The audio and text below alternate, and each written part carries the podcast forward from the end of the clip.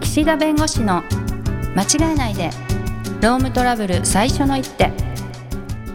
ロームトラブル対応を間違えてほしくないそんな思いから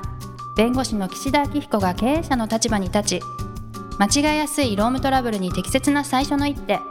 さらにその先の2手3手をお伝えします皆さん、こんにちは。弁護士の岸田紀彦です。こんにちはナビゲーターのとちおえみですあのね、少し前になんかベストバイの話したと思うんだけど、あはいベストバイの話ってなんだって、あの、この1年間で一番買ってなんか重宝したもんみたいな。去年のねはいあはいそうそうそうそう、来ましたね年末かなそういう話したじゃないですか。うんで、僕、その、なんて言うんだろう。暑がりなんで、はい厚手のなんか本当のジャンパーみたいな、うんあの、なんて言うんですか、あの、えっ、と、ジャンパーみたいなやつ、あったかいのが入ってるやつなんだけど、ダウン。ダウン ってことはいダウンが出てこない お疲れのようで随分はいそうそうはいそうそう。いや、年明けからでいきなり ね。そう、そう、だからもうがっつり着ると暑いから、もう結構ペラペラなんだけど、こう、風通しませんみたいなのが、はいまあ好きなんです。ダダウンでってことですかうんダウンじゃないやダウつねンじゃないやつ で。夏がいいウィンドブレーカーみたいなこと、うんでもまあもっさすがに、はいえっとね、そう、なんか、シャカシャカジャケットって言うんだけど、 はいはいはいはいシャカシャカして。わかるわかで、るこう体にピタッとしてるから、その、席座るときも隣の人にこう踏まれたり、あ、すいませんみたいなのもない。そんなのある そうはいそうそうダウンとかなそうらそう確かにねうん、そうそう、はもいこもこするじゃないですか。はいはいだからね、あだったら、ちょっともう、厚手のジャンパーはあれだ、あの、ダウンはあれだから、この、なんて、直帰型っていうの、ベスト型の、ああユニクロとかでよくねありますね、ベスト型のこう、はいダウンみたいな、ちょっとはいしっかりしたやつ、はいうん、しっかり生地してるけど、袖ないから、うん一回邪魔になんないみたいな、はいはいそう、にしたんです。はいを買ってみたの、初めて。どうですかそしたらね、うんあの、すぐに、寒いのに耐えきれないし、はい暑いとこう着れないから結果ね、3回し か着てないだって中に着るんじゃな くてそうあの外に着るやつしっかり外そうそうそあ結う構バッチやつめでるすねそうだ結果としてねうん登場機会が3回ぐらいしかあっはいはいはいはいたえでももうね次はもう2月とか3月ぐらいまでないうん確かだにからもう確僕はダウンとかはもうかにもう諦め買わないと諦めたはいそうだってあのスキー場とかもそのペラペラシャカシャカで行って中にこう、あのなんだっけヒートテック2枚とか3枚重ねたら、うんもうういけるもんまだ、ーんまあちょっと寒いんで、ちょっとそのミー話トをテ思い出しちゃッったんクだいけっど、ぱい着ると肩こりませんかあのね、XXL とか XL とかね、大きいの着ると。サイズ大きくするんだうん。重ね着用のやつあが、。そうそう、僕ピタッとするとそれで肩こっちゃうから、そうですよね。あ重さが耐えられん。うんうんうん。そうそうそうそう。だかわらか、るわかこうる。いういろいろこう、なんていうんだろう、まあ、ちょっと筋力もつけてね、いかないといけないんだけど、はいはい。肩こらないようにそっってか、いうか、ね。緩くすればいいんだ。なるほどそ。うそうそうそううん。で、まあ今日、あれですよ。2024年問題で、はい前回なんかね、ちょっと運送業の話したんだけど、はいまあ建設も、あの、はいそういう意味では2024年4月から始まり、うーん今。年からね、始まるんだけど、うあの運送と違って、まあ基本的な適用があるというかね、基本的にこう、えー通常のですね、もちろん例があるんだけど、通常のこのお残業の上限規制適用になるので、うんうん結構こう、建設業の方が、まあ、ある意味で、そう、つどつど、こう、あの、年間だけじゃなくて、その月ごととか、平均でみたいなところも出てくるんで、結局、その運送の方より建設の方が、もし何かあった時の対応という意味では大変というか、大変。うーん大変。。あの、うんまあ、いわいわゆる、まあ、原則通りっていうかね、うんうん。対応が。なので、建設業さんの方が、いや、これから2024年4月というところで、まあ、あの、普通に上限規制が、まあ、すべて、まあ、適用されちゃうっていうのは前提ですね。はい。はい。ただ、うんあの、災害の復旧とか復興とか、まあ、例外的なものについては、一部ちょっと規制が及ばないものがあるんだけど、ただ基本的にはもう、あの、通常の建設業の業務であれば、いわゆるこう月100時間未満とか、2ヶ月から6ヶ月の平均で80時間以内とか、えー時間外が45時間超えていいのが、えっ、と、6回まで、6ヶ月までとするみたいな、まあ規制は及んじゃうわけ、普通に。はい。結構ね、建設の方が大変なの。うーん。で、はい。やっぱりネックなのが移動時間なんですよね。まあ、このラジオでもちょっとお話ししたかもしれないけうんうどんう、んあの、建設業の場合って結局現場でこうお作業される確か人がに。多くて、はい。そこまでの移動時間どうすんだというところで、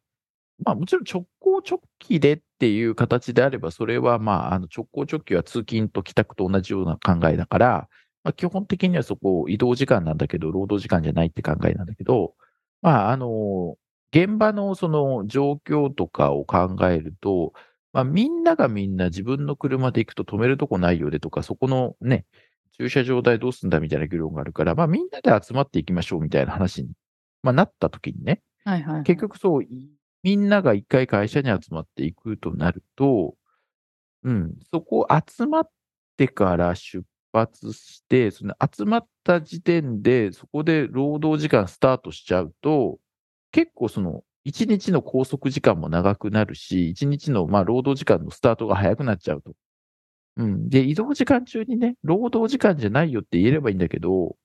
まあ、そこでね、なんか、朝会社に来て、なんかその工事用の荷物積んで、でちょっと車洗車して、で、行きの車内で図面見て、今日はじゃあ段取りこうしようねみたいなの言って、現場着くみたいになった時に、いや、移動中の車内でもむちゃくちゃ話してたし、あとね、荷物も積み込んだりとか準備もしたし、はいこれ全部労働時間じゃないですかってなると、うん結構時間増えんのよ。はい。で、もうそれ前提でね、もう今からそれ移動時間、労働時間ですってやってる会社は多分いいと思うんだよ。はいい。いとはい思うっていうのは、もうそれ労働時間で見越して今、成り立ってるから。うん。それ以上は増えないってことですよね。うんううんうんん。うん。だけど、いや、そこはちょっと移動時間も、まあ、休憩扱いにしてますとか、そういう、あの、一回会社に来てから、あの、現場に行ってるものも、いや、それ、通勤と扱ってますみたいな会社さんもあると思うんだよ。はい。でね、それがダメとは言わないの。はい。あの、国のなんか Q&A とか見ても、建設業のためのなんか移動、あの、労働時間の Q&A とか見ても、はい。別に移動時間は全部労働時間にしなさいとは書いてないんだけど、だけど、やっぱりその、移動時間中に、やっぱりお仕事をなんかこうしていたりとか、お仕事せざるを得ない状況だったりとか、まあ、あの、その移動の手段について、その、なんか会社から、その強制されてなくて別に自由な方法あるんだけど、みたいな場合とか、あとは、その、あれだね、もうご自身で、その自分でそうそういうのを決めてというか、自分で自主的にね、あの会社に一回寄ってみんなで行きたいみたいな。っていうような状況じゃないと、これ、うん。だったらまあそこは休憩としてもいいよみたいなことをはい言っているところあるんで、もし、その、一回うちはやっぱり集まってから行くんだみたいな時は、もうとにかく集まった時点で絶対仕事させないと。はい。もう通勤の一種だと。通勤の途中にちょっと会社寄り道してるぐらいの感じにしなきゃいけないんで、なんでまず仕事はさせない。はい。積み込みとかの作業は前日までに終わらしとく。ああ、なるほど。うん、で、別に点呼も取る必要ない。バスと一緒で、もうその時間にいる人だけ乗せていくっていう形にして、うん、で、乗りたい人は事前に、あの、乗せていってくださいみたいな、あの、申請書を出させる。はい。はい。で、もし車をもう自由に使わせる会社として、その移動手段として、うちの車使っていいよってするんだったら、そういう利用申請を書かせて、で、運転手も会社が指定しない。自分たちで決めてくれと。はい。まあね、現地にみんなでね、一人一人自分の車で行って、自分が毎日運転するよりも、4人で例えば行くんだったら、4回に1回でいいわけだから、はいあ、そういう意味では別に、あの、負担が増えるってことでもないよねと。うん。だからそこを決めて、もう、あの、どうぞといはうい形であれば、通勤と同視できるかなっていう気はします。で、当然、行きの社内では、まあ、仕事の話しない。で、あの、みんなに耳栓配るか、ヘッドホン配るか、うん、とにかく害外部の音を遮断する。うーん。うん。だから雑爆談音をね、爆音をかけるみたいなのもあったんだけ ど、映画見させるとか。でも、あんまり音うるさいと、それも気もめいりそうだから、え雑談もダメなんですかえ雑談いいですよ。でも、雑談はいいう っ。かり仕事の話しちゃうから。 そうそうそうそう、うっかりしちゃうから。いや、でも、その、黙ってなさいっていうのもなんか指示っぽくなるから、いや、自由にしてていいんだけど、仕事の話しないでくれと。ただ、うちは、こうやって映画をかけても、音楽かけても、耳栓してても、アイマスクしててもいいぐらい、自由に過ごさせてるんだ、みたいなのあはいをはいはい、はいはいやっぱり取り入れてほしいのよ。お好きにしでどうぞコストか、うんうん。うんうんで、そうすることで、まあ、あそうかと。自分一人で自分で自力で現場に行くよりも、一回ちょっと少し遠回りになるかもしれないけど、会社で行けば会社で車が用意されてて、それに乗っていけばいいし、そこの車の車内ではもう自由にやっていいし、うん誰にも干渉されないし、当然それは車に乗ってる限りの制約はあってと、自由にいきなりその場で降りることはできないけど、それはもう、あの、どの手段であっても、移動手段だったらそれはそうなんで、まあなんかそういった形で、移動をもうとにかく労働時間と言われないっていうことを徹底しないと、まあそこがはいいわゆる隠れ労働時間と言われる可能性はありますね。はいうん。まあ、それ帰りも同じなんだけど、うん。うん。もう帰りの車内も、やっぱり、もうそういう話はしない。はい。で、帰りはね、でも結局降りて荷物、なんか片付けたりとかあるでしょなんか今日の日報書いたりとか。確かにね、うん。だから帰りは、もう、あのーちょっと通勤と一緒にできるかどうか微妙なんだけど、もうそしたら、もう、あのー帰らせて、あの、そのまま作業させないで、はいまあ、責任者というか管理監督者の方がまあその作業をもう全部やるとか、うんあとはもう帰りはもうその移動の車内だけはもう休憩時間にして、はいで帰ってからの作業時間はそれはもうカウントするとか、うん休憩時う間んとっいうことしていて、うのもあうるんと休憩時間にしてとか、まあ、そこメリハリつけなきゃいけないけど、はいうんいう形で、行きはもう直行でいいけど、帰りだけはっていう形で、ちゃんと実態に合わせて会社はその移動時間取り扱いを変えてますっていうのも、まあ一つかもしれないし、はいうん。あそのあたりは、いや、あの、丁寧にやった方がいいんだけど、これ、口で言うのは簡単だけど、結局ね、実態としては、建設業の場合ね、現地集合って言って当日来ないとかになったら困るから、やっぱりみんなで集まっていきたいよねっていうなるほどところはあるはのいよだから、あとはもう、その、集合するタイプだとそういう問題起きるから、はいもうね、まあちょっとその勤務地とかエリアにもよるんだけど、その、お迎え型、送迎、 うーんうん、運転してその迎えに行く、はいパターンとうか、んあとは最寄り駅とか、駅で集、駅にまで来てもらうとか、はいうん。で、駅で拾うみたいな。